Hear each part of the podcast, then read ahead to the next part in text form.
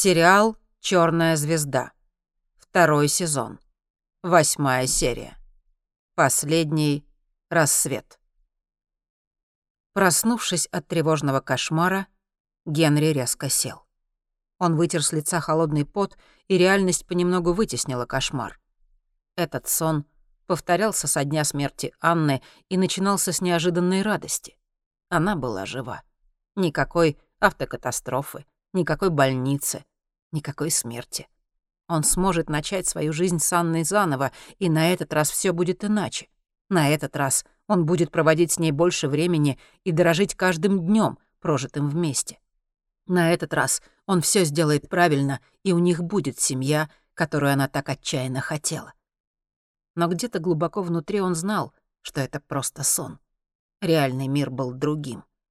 Болезненное чувство невосполнимой потери накатывало на него во сне, и скорбь возвращалась, заставляя вновь испытать потрясение от понимания, что Анна ушла навсегда. И снова он переживал тягостное чувство потери. Но в кошмаре именно он должен был сказать Анне, что ее больше нет. Во сне он обнимал ее, нежно гладил по волосам и шептал ей на ухо, что она мертва. Ушла навсегда — и они больше никогда не увидятся.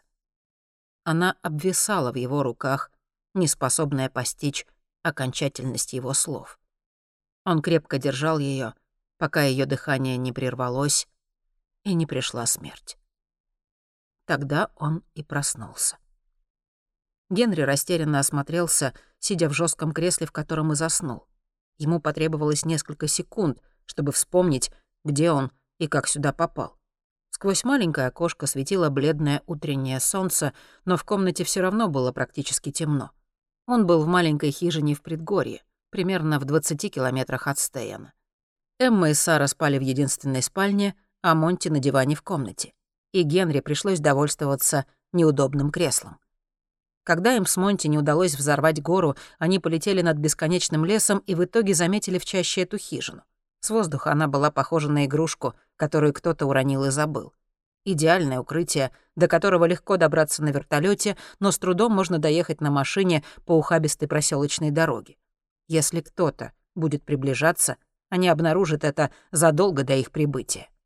Он оставил Монти у хижины и полетел в Идрифьял, чтобы подобрать Эмму и Сару, приехавших из Мора на автобусе. Они вчетвером снова были вместе. Вертолет «Апач» был оснащен камуфляжной сеткой, которой они прикрыли лопасти, прежде чем укрыться здесь, в хижине без электричества и воды. Воздух в хижине с единственной крошечной спальней и незначительно превышающей ее по размеру гостиной был спёртым и сырым. Очевидно, здесь давно никто не жил. На кухне громоздилась стальная плита и был стол, покрытый желтой пластиковой клеенкой. Сейчас они были рады и этому жилищу. Эмма рассказала им о мотеле и убийстве полицейских. Несмотря на то, что Эмма его жутко раздражала во время пребывания на планете, Генри не мог не восхититься тем, как ей удалось сбежать из отеля с Сарой в слинге. Взгляд Генри упал на диван. Он был пуст. Старое красное одеяло лежало скомканное на полу, а Монти нигде не было видно. Он потянулся за пистолетом Алекса, который оставил на кофейном столике. Взвел курок и осторожно проверил дверь. Не заперта. В груди поселилась тревога. Где она? Неужели они пришли среди ночи, пока он спал, и снова похитили ее? Хотя маловероятно. Он открыл дверь и вышел наружу. Небо здесь, в предгорье, было таким высоким, что, казалось, можно видеть на много километров вокруг. Горизонт светился нежно-розовым, и вдалеке он различил силуэт Монти на фоне восходящего солнца. Она сидела на камне, неподвижная в первых лучах рассвета. Генри расслабился и вернулся в хижину. Положил пистолет на кофейный столик. Он понимал, что ей нужно время наедине с собой. Вчера она пыталась дозвониться до матери, но безуспешно. Никто не говорил этого вслух, но ее мать, вероятно, была мертва. Или того хуже. Он знал, что нужно отдохнуть, и вернулся в кресло. Он устал сильнее, чем когда бы то ни было, но не мог снова уснуть. Он взглянул на дверь в спальню, где спали Эмма и Сара. На него накатила новая волна беспокойства, он поспешил к двери и открыл ее. В бледном свете утра он ясно увидел Эмму, спящую на узкой кровати из необработанной сосны, положив руку на живот дочери. Кровать была единственным предметом мебели в душной комнате с заколоченным окном. Эмма крепко спала. Ей что-то снилось, это было видно по озабоченному выражению лица. Кошмар?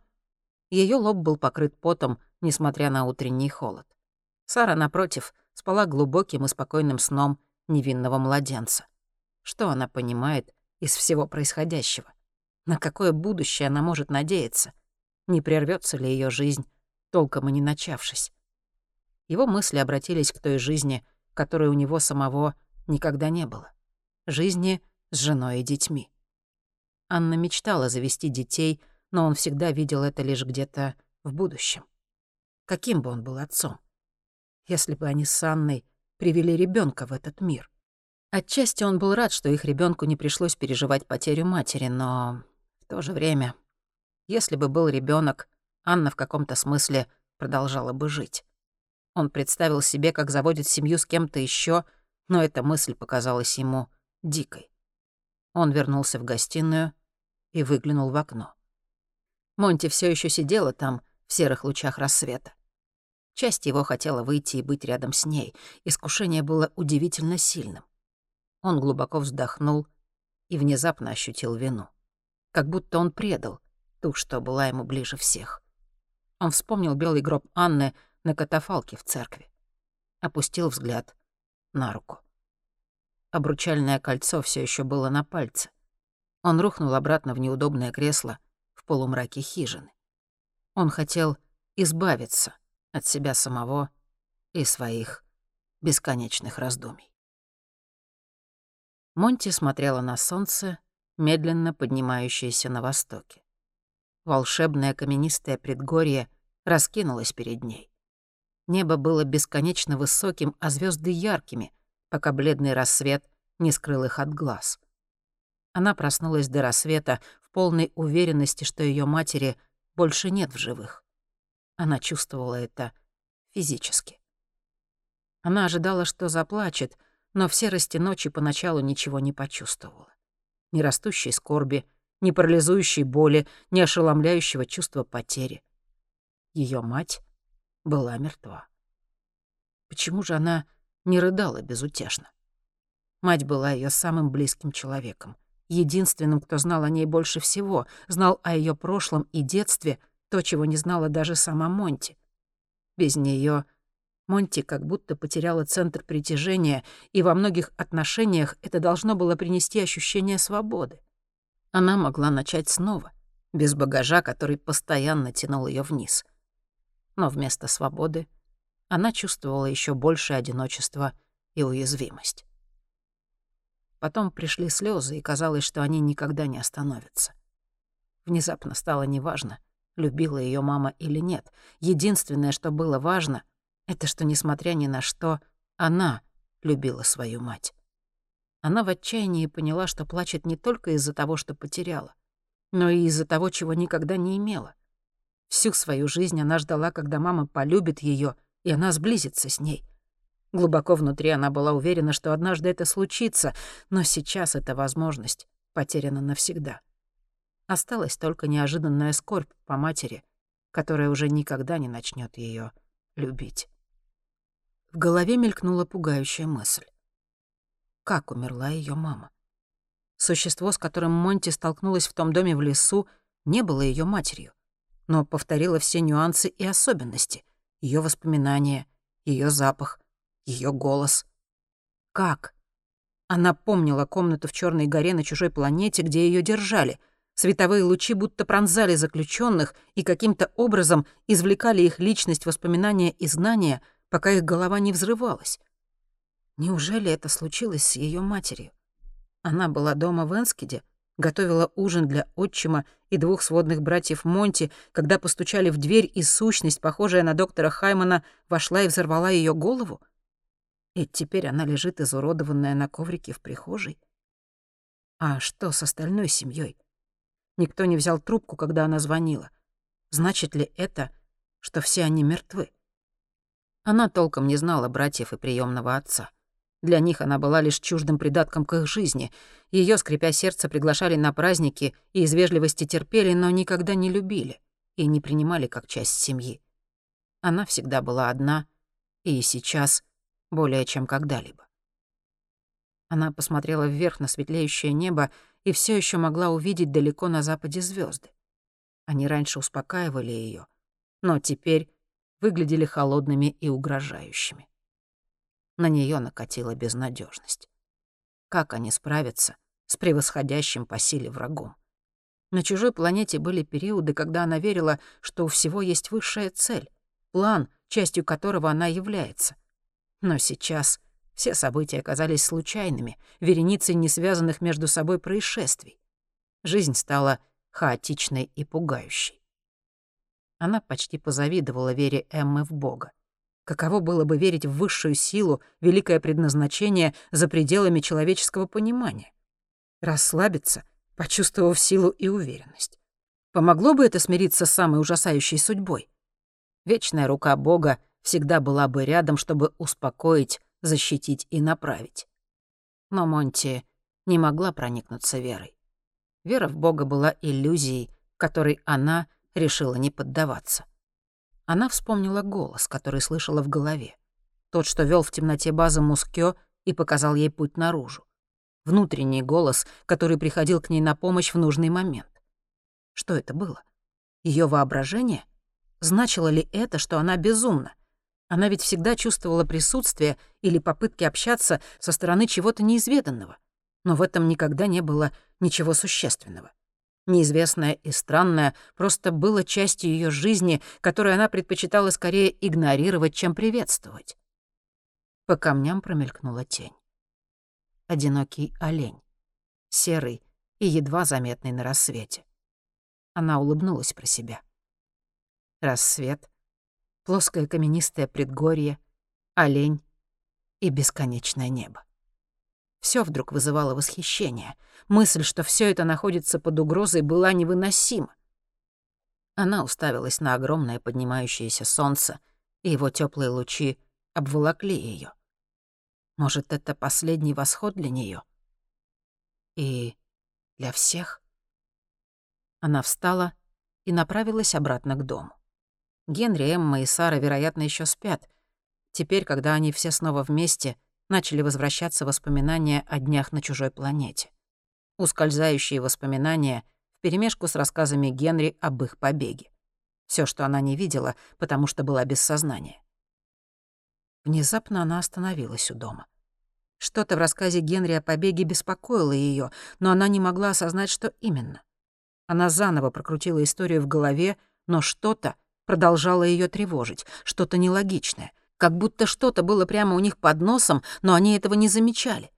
Критически важный кусочек мозаики, который бы многое объяснил. Как она может его не видеть? «Может, это просто иррациональное ощущение?» — подумала она и шагнула внутрь. «Возможно, не о чем и волноваться». Гриппе в шоке перечитал доклад. На Стейне творился хаос.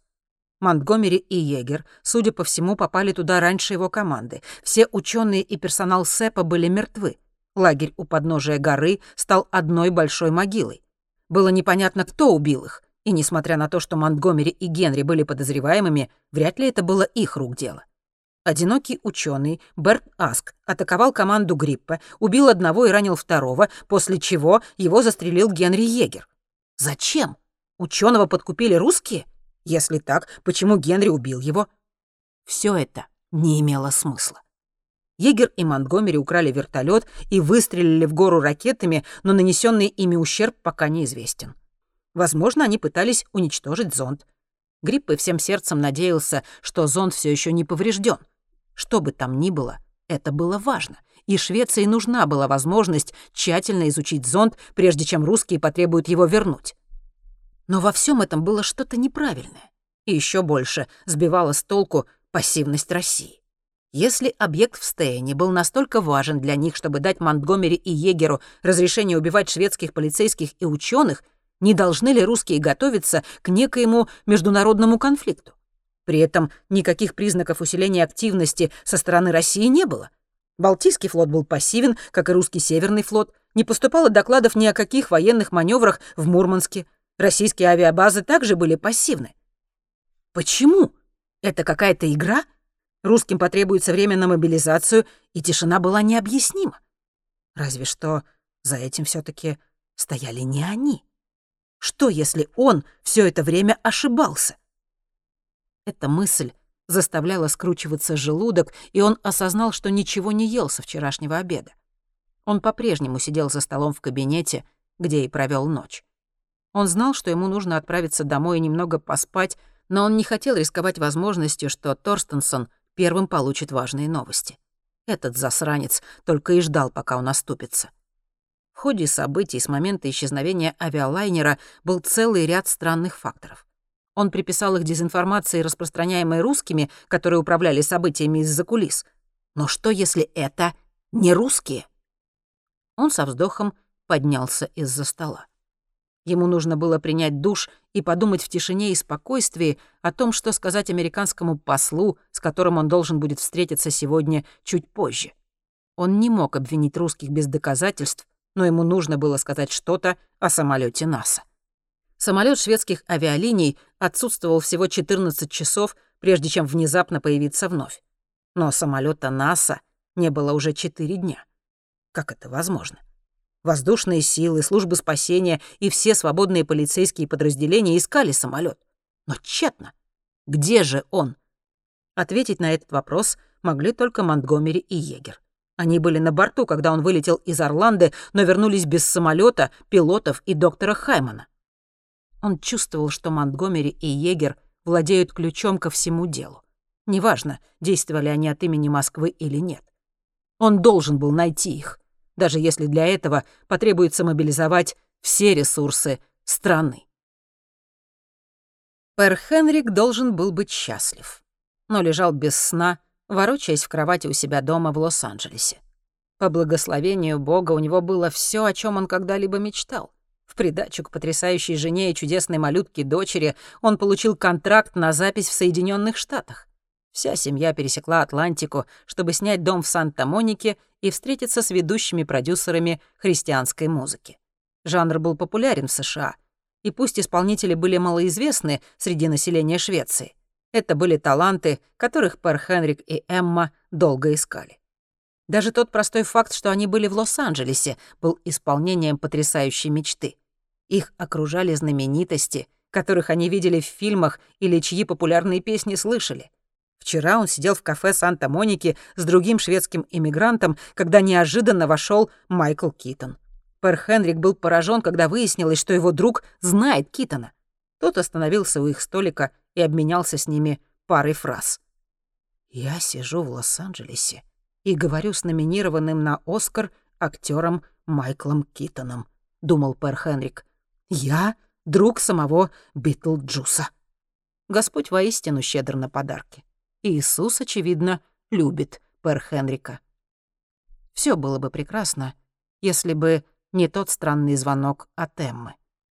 Она полетела в Швецию, чтобы показать своей семье и друзьям родившуюся в Лос-Анджелесе Сару. Очевидно, ее рейс задержался на 10 часов.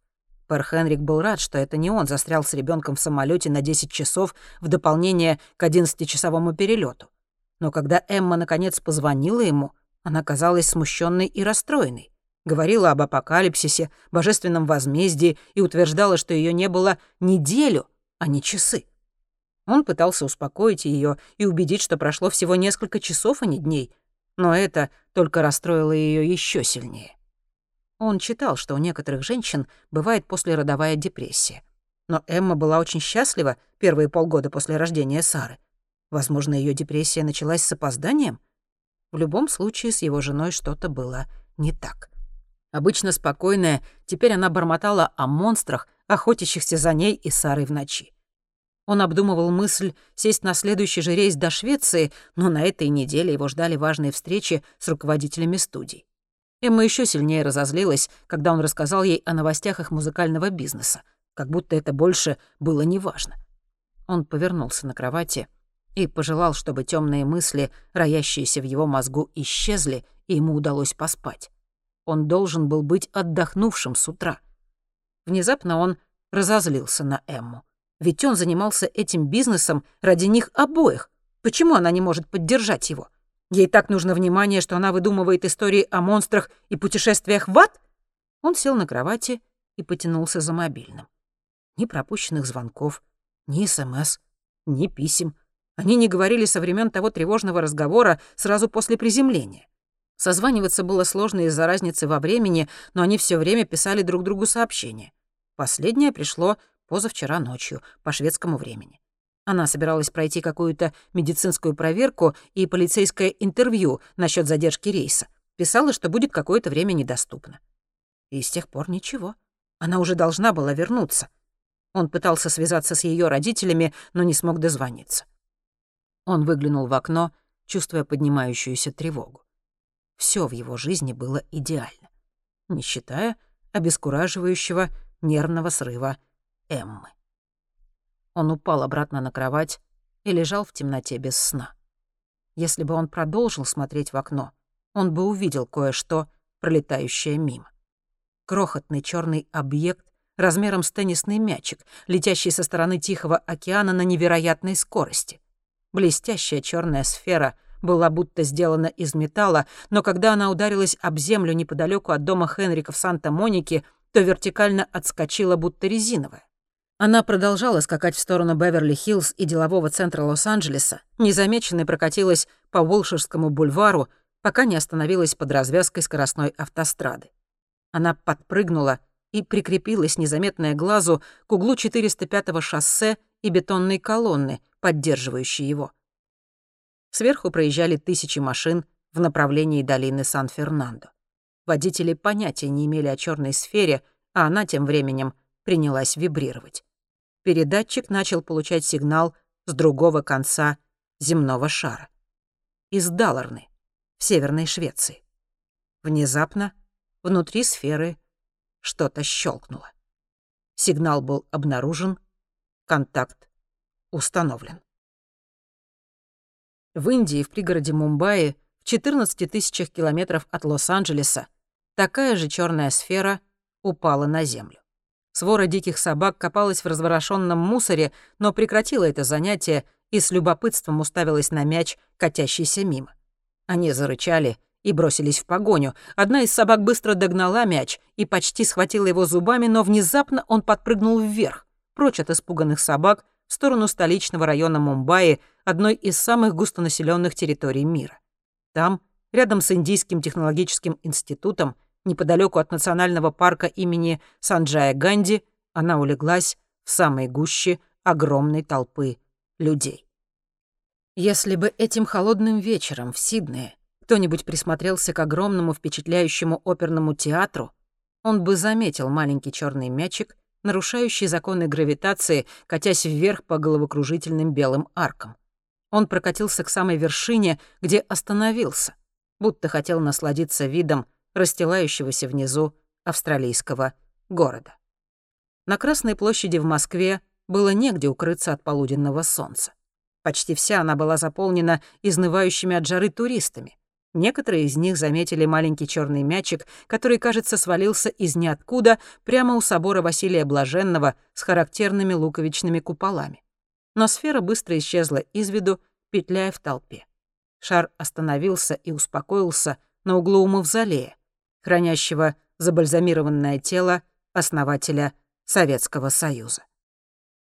Знаете, что меня действительно раздражает в шведах? — спросил представитель европейского ЦРУ Курт Уокер с легкой улыбкой, обнажающей ряд идеальных коронок. Гриппа хотел ответить, что это, вероятно, то же самое, что ему не нравится в американцах, но подавил раздражение и покачал головой. «Ну, если честно, список слишком длинный, чтобы углубляться в него. Но скажу одно. Вы очень неуверенные. Мы спросили у вас, где наш самолет, пилоты и доктор Хайман. Мы спросили это несколько дней назад, и до сих пор не получили ответа. Почему?» Гриппе опустил взгляд в стол и постарался собраться с мыслями. Его вызвали в американское посольство, и он сидел в конференц-зале, украшенном в чисто американском духе, полосато звездным баннером и фотографией президента в рамочке. Конфликтовать с Янки, всегда занятыми только собой, было невыносимо. Куда бы они ни отправились, они всегда ожидали, что их интересы будут на первом месте. Конечно, самолет НАСА и ученые пропали. Но у гриппы было больше дюжины мертвых людей в лагере в Стейне, 150 пропавших пассажиров и тысячи таинственных исчезновений в Стокгольме и окрестностях. «Мы делаем все, что можем, чтобы найти ваш самолет, начал оправдываться гриппа. «Правда?» — кисло спросил Уокер, обменявшись взглядом со своими соотечественниками за столом. Грипп посидел рядом с одним из помощников, и с другого конца стола на него требовательно взирали пятеро мужчин и две женщины с одинаково неодобрительными выражениями на лицах. Торстенсон должен был присоединиться к нему, но в последний момент отказался. Он знал, что встреча в американском посольстве не сулит ничего хорошего. «У нас есть причины полагать, что Россия организовала провокацию, направленную на Швецию», — сказал Гриппе так убедительно, как только мог. Вокер покачал головой. «Русские сейчас не проводят операций в Северной Европе. Я знаю, что на их военных базах нет активности, но это не значит, что они не проводят операций в Северной Европе», — перебил Вокер. Гриппе удивленно посмотрел на американца, затем взглянул на остальных собравшихся. Чёртов посол должен был вести встречу, но он передал свою роль этому ублюдку Вокеру из ЦРУ. «Как вы можете быть так уверены, что русские ни при чем? спросил Гриппе. Вокер самоуверенно развел руками. «Я не могу сказать еще понятнее. Русские сейчас не проводят операции в Северной Европе». «Но если это не они», — продолжал Гриппе, — «то кто, думаете, это делает?» «Делает что?» — спросил Уокер, спокойно встретив взгляд Гриппе. Вы попросили помощи НАСА, чтобы изучить неопознанный объект на вашей территории. Мы выделили вам самолет и эксперта НАСА доктора Хаймана. Теперь самолет бесследно исчез, а вы вините русских. Как вы пришли к этому заключению? Что вы от нас скрываете?» Грипп откашлялся. «Нигде нет никаких следов вашего самолета. Он исчез над Далларной четыре дня назад. Боюсь, это все, что мы знаем». «Вы пытаетесь скрыть несчастный случай, произошедший по вашей вине?» — спросила Лиза Миллер, рыжая женщина, сидящая рядом с Вокером, представляющая Агентство национальной безопасности. «Нет, вовсе нет», — заверил ее Гриппе. Женщина опустила взгляд на какие-то документы, лежавшие на столе перед ней. Согласно нашим разведданным, на борту самолета НАСА было два шведа — Тана Монтгомери и Генри Егер. Гриппе настороженно кивнул. «Верно. Тогда как они вернулись в Стокгольм без самолета и доктора Хаймана?» Гриппа застыл. Но его мозг лихорадочно работал. Откуда они знают, что Монтгомери и Егер вернулись? Долбаные янки, им все известно. «Мы бы хотели поговорить с Монтгомери и Егером», — твердо сказала Миллер. Гриппе поежился в неудобном кресле — мы временно не контролируем Монтгомери и Егера. Миллер и Уокер молча смотрели на Гриппа, а он снова откашлялся. «Вы должны понять, что на Швецию совершается какая-то атака», — мрачно продолжил Гриппа. «Если не русские, то мы не знаем, кто стоит за этим. Но произошло несколько необъяснимых инцидентов, достаточно серьезных, чтобы дать вооруженный отпор. Мы ищем ваш самолет, но я хотел бы убедиться, что у нас есть поддержка НАТО на случай конфликта». Лиза Миллер наклонилась над столом и посмотрела Гриппе прямо в глаза. «Соединенные Штаты и НАТО не будут вам помогать, пока вы не скажете, где наша собственность и наши люди». В комнате повисла тишина, а затем посол поднялся на ноги. «Не думаю, что сейчас мы к чему-то придем, разочарованно сказал он Гриппе. «Я позвоню вашему министру иностранных дел и проинформирую его, что у нас была конструктивная встреча. Мы объявим на публику, что обе наши нации сотрудничают, чтобы найти оптимальное решение для проблемы с исчезнувшим самолетом НАСА. Но я также скажу ему, что ЦРУ должно быть проинструктировано в полном объеме и допущено к участию в поисках». Поверженный Гриппе кивнул. «Можете начать с рассказа о том, что вы на данный момент выяснили», — сказал Уокер. и отныне мы будем участвовать в любых мероприятиях, которые вы предпринимаете для поисков нашего самолета и во всем, что связано с его исчезновением. Мы хотим полный доступ к вашему расследованию в Далларне и полный протокол допросов Монтгомери».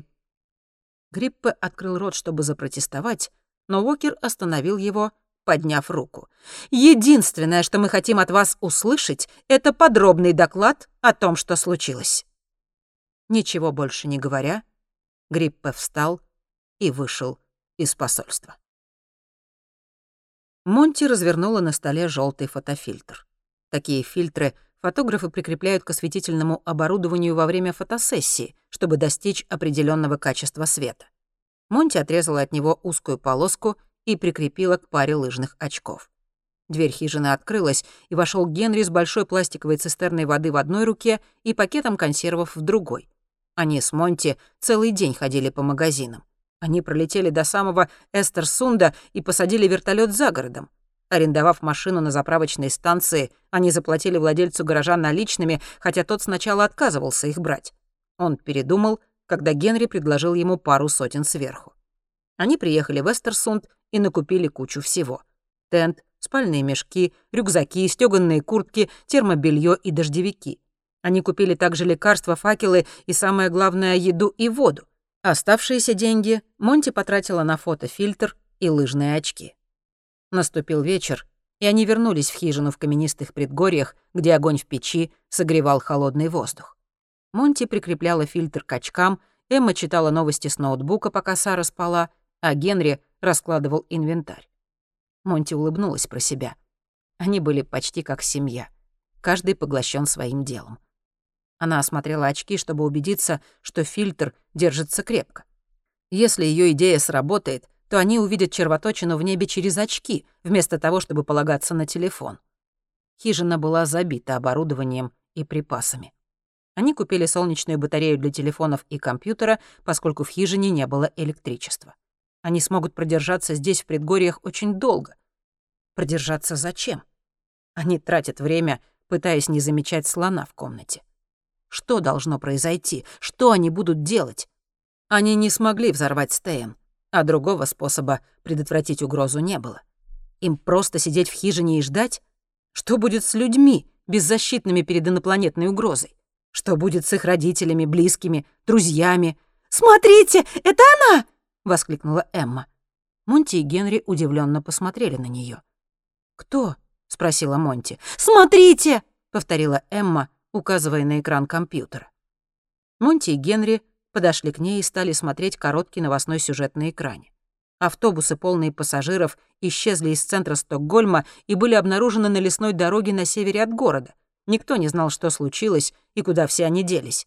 Рядом с пустыми автобусами в траве горкой были сложены мобильные телефоны пассажиров. Они успели сделать фотографии некоторых водителей и теперь в новостях передавали изображения троих людей. Эмма указала на молодую женщину с хвостиком. «Она была в мотеле. Это она убила полицейского». «Это одна из пассажирок?» — спросил Генри. Эмма кивнула. «Все люди, которые за мной гнались, были на планете». «Но не те, кто исчез из автобусов», — озадаченно добавила Монти. «Они были обычными гражданами. Что они собираются с ними делать?» «Убить!» — выпалила Эмма. Она была бледна и испуганна. «Или обратить», — задумчиво сказал Генри. Внутри Черной горы на планете была пещера, заполненная коконами с человеческими телами. Они превращали их в солдат с лицами, покрытыми волдырями. «Но автобусы исчезли в Стокгольме», — сказала Монти. «Им бы пришлось привести их к Стейну, если они хотели их обратить». Генри бросил на нее настороженный взгляд.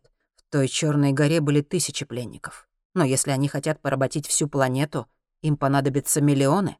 Они не сумели бы поместить их внутри одной горы, так что, вероятно, у них были и другие места на планете, где можно держать пленников в коконах. Эмма указала на замершее изображение девушки, ведущей автобус. «Она нормально выглядит, никаких нарывов на лице».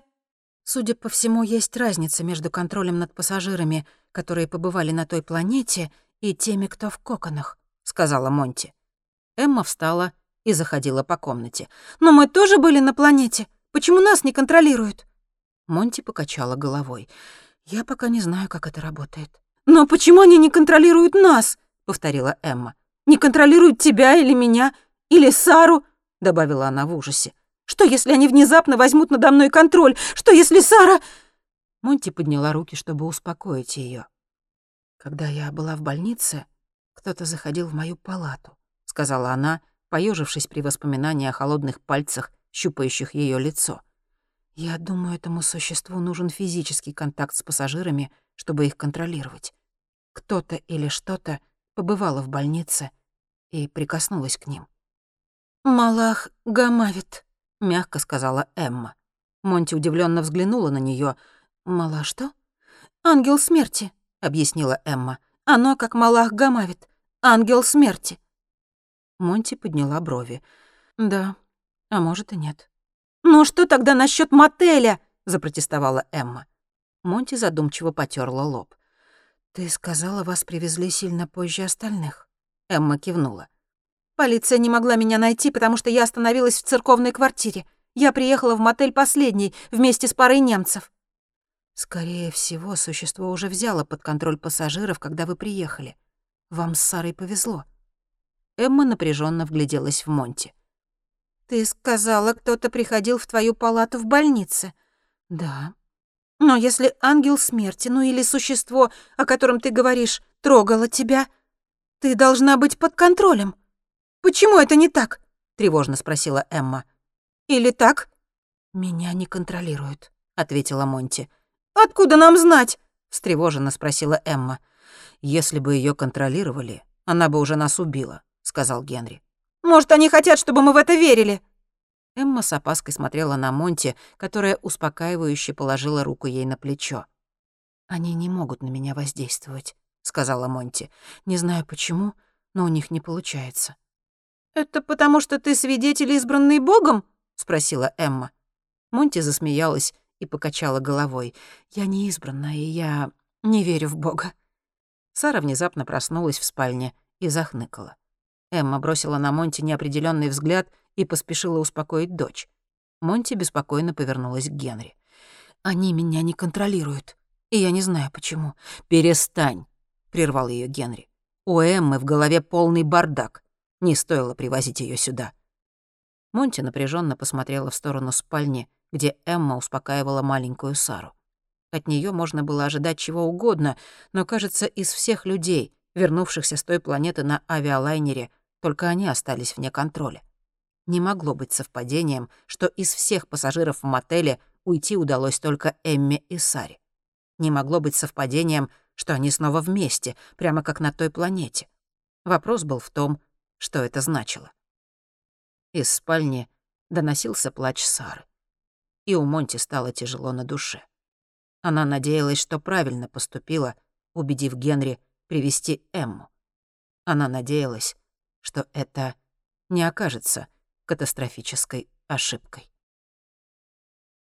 Гриппе прочитал записку, оставленную женой на кухонном столе.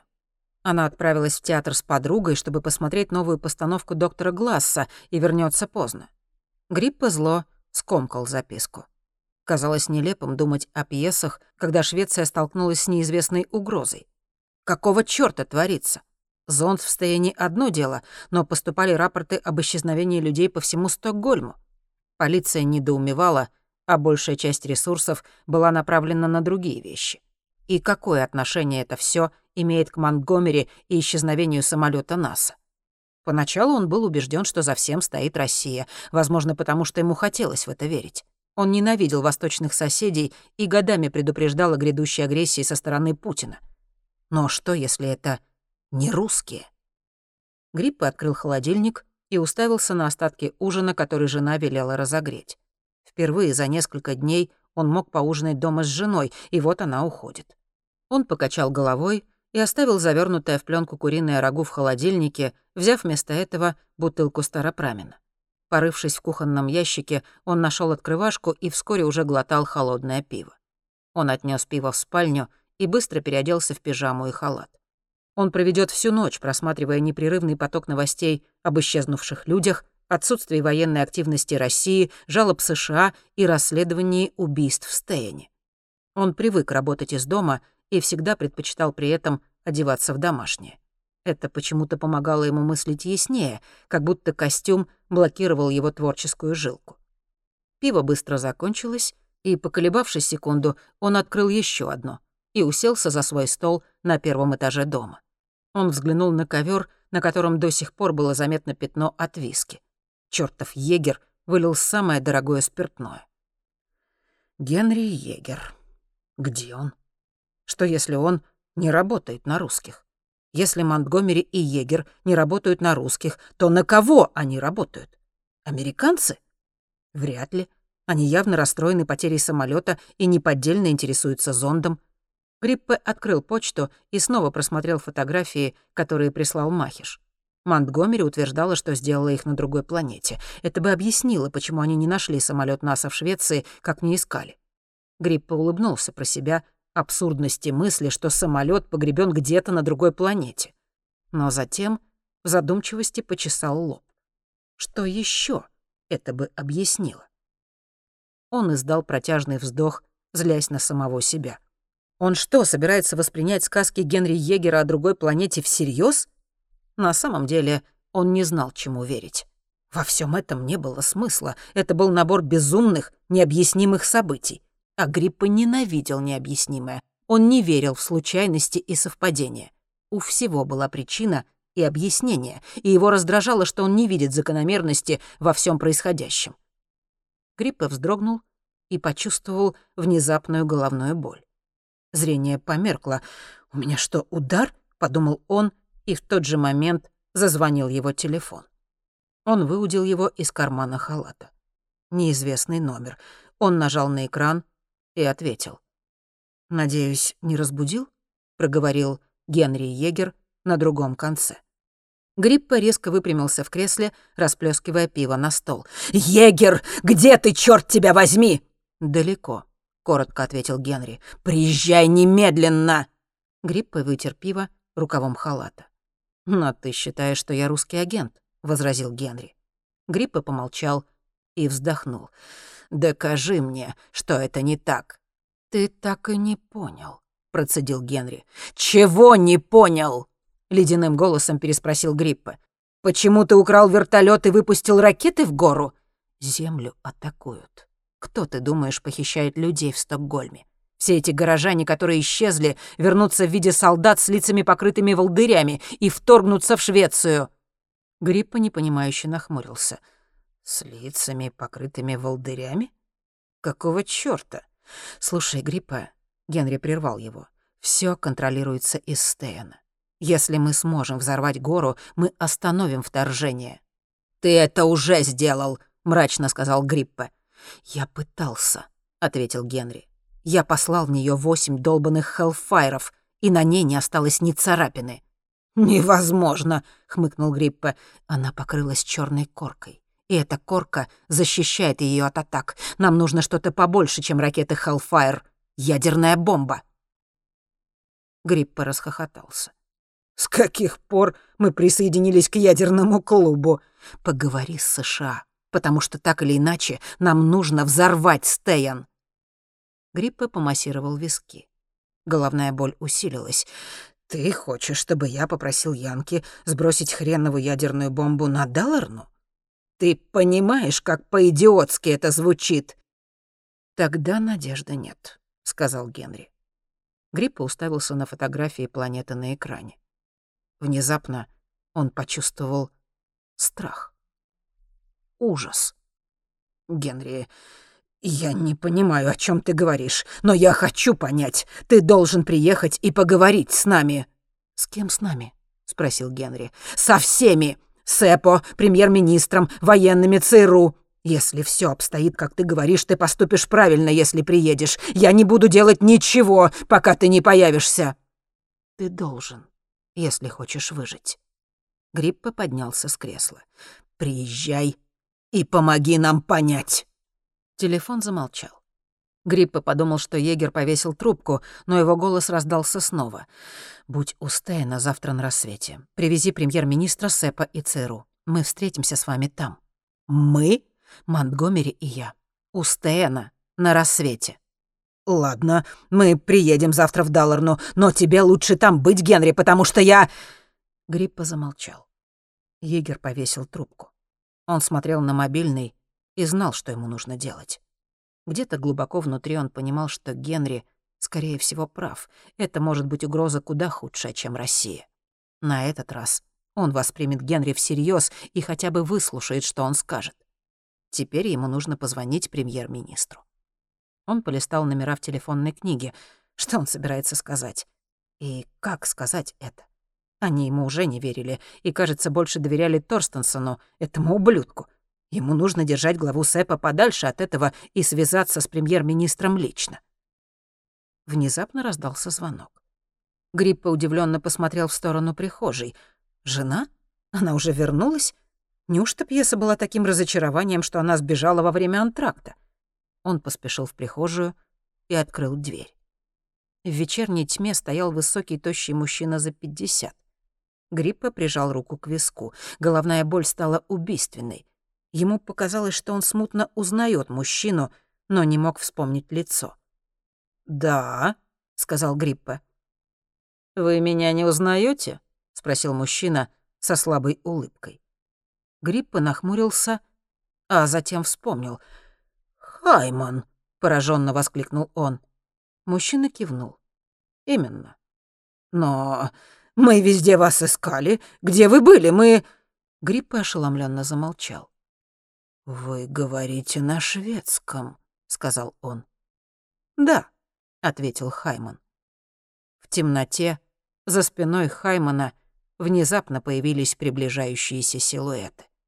Когда они шагнули в слабый круг света, идущего из прихожей через открытую дверь, Гриппе отшатнулся. Их лица были изуродованы и покрыты большими белыми нарывами, а на горлах были длинные раны, скрепленные металлическими скобами. Деформированные люди молча смотрели на него. Гриппе вопросительно взглянул на Хаймана, надеясь услышать, что это какая-то безумная шутка. «Мы пришли за вами», — сказал Хайман. Конец восьмой серии второго сезона «Чёрной звезды».